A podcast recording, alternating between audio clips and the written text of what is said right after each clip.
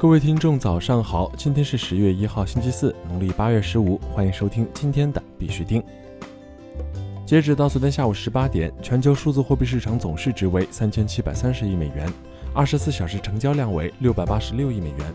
比特币报一万零七百二十三美元，较前一天跌幅为百分之零点零六；以太坊报三百五十五美元，较前一天涨幅为百分之零点一四。昨天的恐慌与贪婪指数为四十九，前天为四十五，等级为平稳。每日行情分析由青龙社区提供。想了解更多币圈行情资讯和交易策略，请联系青龙小助手 QLBTC 二零二零。那么接下来呢，就有请青龙社区的白虎老师为我们带来今天的每日行情分析。大家好，欢迎收听每日的必须听专栏之比特币精讲，我是你们的老朋友，来自青龙社区的白虎老师。那么今天是二零二零年十月一号，适逢中秋跟国庆假期，那么行情又该如何去演绎？咱们的交易机会又在哪里？首先，我们做一个简单的回顾。昨天啊，比特币在跌到幺零六三八附近之后开始反弹，但是量能后续跟不上，在反弹至幺零八六五上方并未创新高之后开始出现回落。目前又回到一万零七百附近。从当前走势上看，这几日的上升量能上都不怎么充足。值得注意的是，连续三日早间换线或者换线之前都有一波较为不错的放量，两次拉升，一次跌落。但是没有拉升太多，凌晨跌落至一万零六百附近，也验证了我昨日给出的幺零六二零附近多单的策略，跟上的必有，也有一百到三百美金的一个收益空间。这几日的行情处于区间震荡中，上涨和下跌趋势都不是很明显。之前说过的震荡行情中做高空低多的操作是收益最高的。主要是围绕着支撑和压力去做文章，观察这几日的上方承压回落，大多是在一万零八百上方，近几日一直在其上方运行。昨日早间跌落，开始试探下方一万零六百的支撑位置。对于国庆假期期间的操作建议，我个人更倾向于当前它是一个多头排列市场。啊，我们觉得依旧要围绕以低吸来做文章。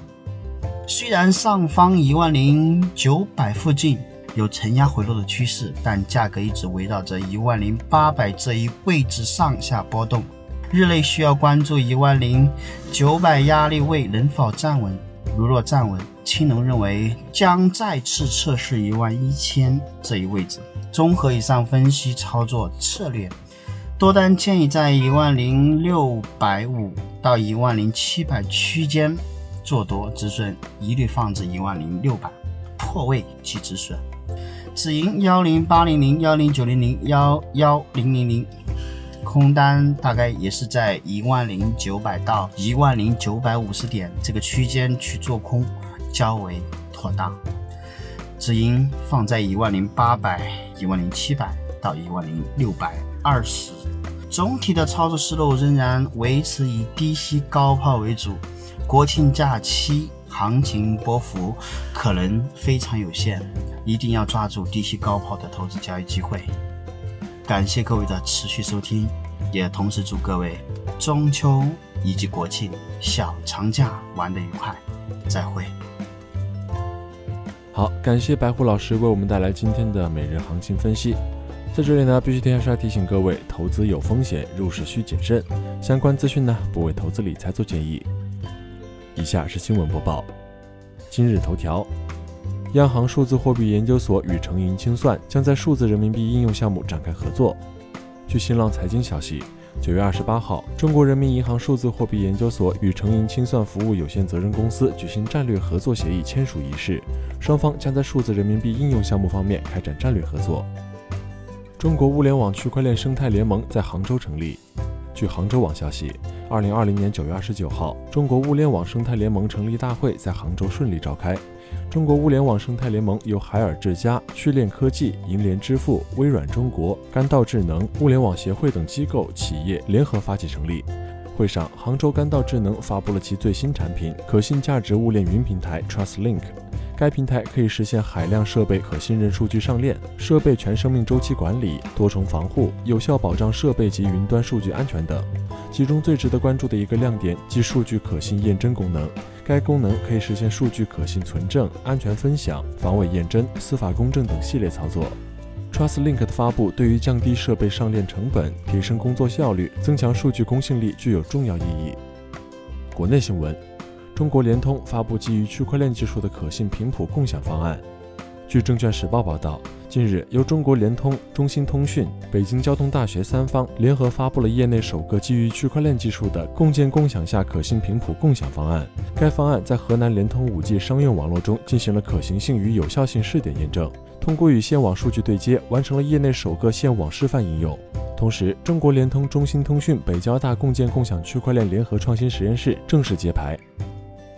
江西软件职业技术大学与蚂蚁链合作，共建蚂蚁链大学。九月二十九号，区块链创新应用高峰论坛在南昌市前湖迎宾馆举办。会上，江西省信息中心主任杜军龙表示，区块链有望推动我国经济体系实现技术变革、组织变革和效率变革，为构建现代化经济体系作出重要贡献。江西省积极加快推动区块链技术研发和应用探索。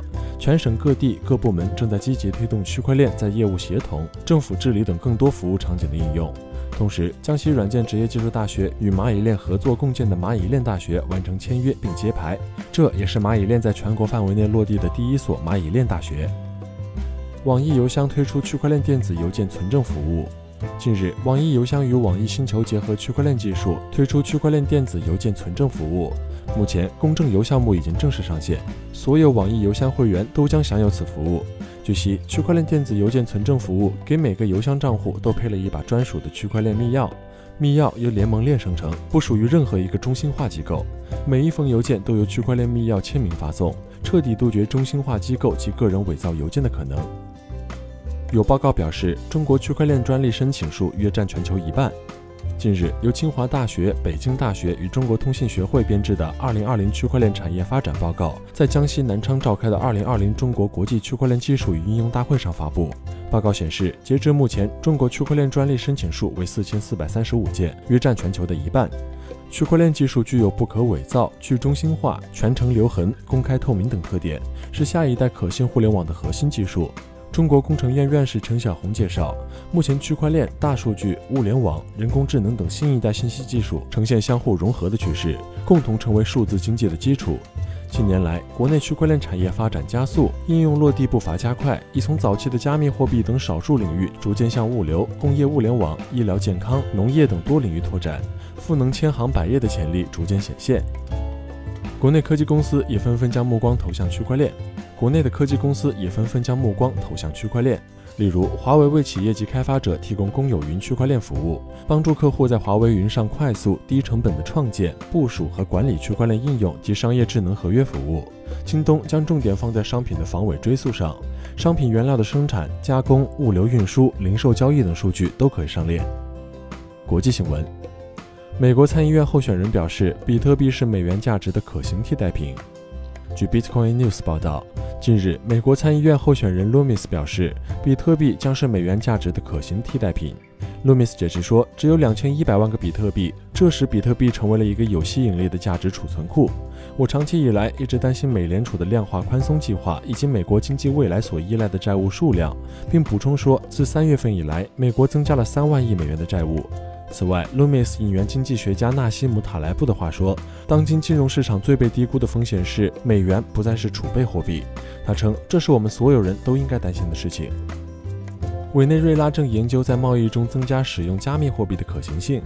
据俄罗斯卫星通讯社九月三十号消息，委内瑞拉总统尼古拉斯·马杜罗表示，国家正在研究除石油币以外，在贸易中增加使用加密货币的可行性。这可能既包括私人，也包括国家的工具。加拿大投资基金公司三 IQ 旗下比特币基金在直布罗陀证券交易所上市。据 Finance Magnets 报道，加拿大投资基金公司三 IQ Corp 旗下比特币基金已经在直布罗陀证券交易所上市。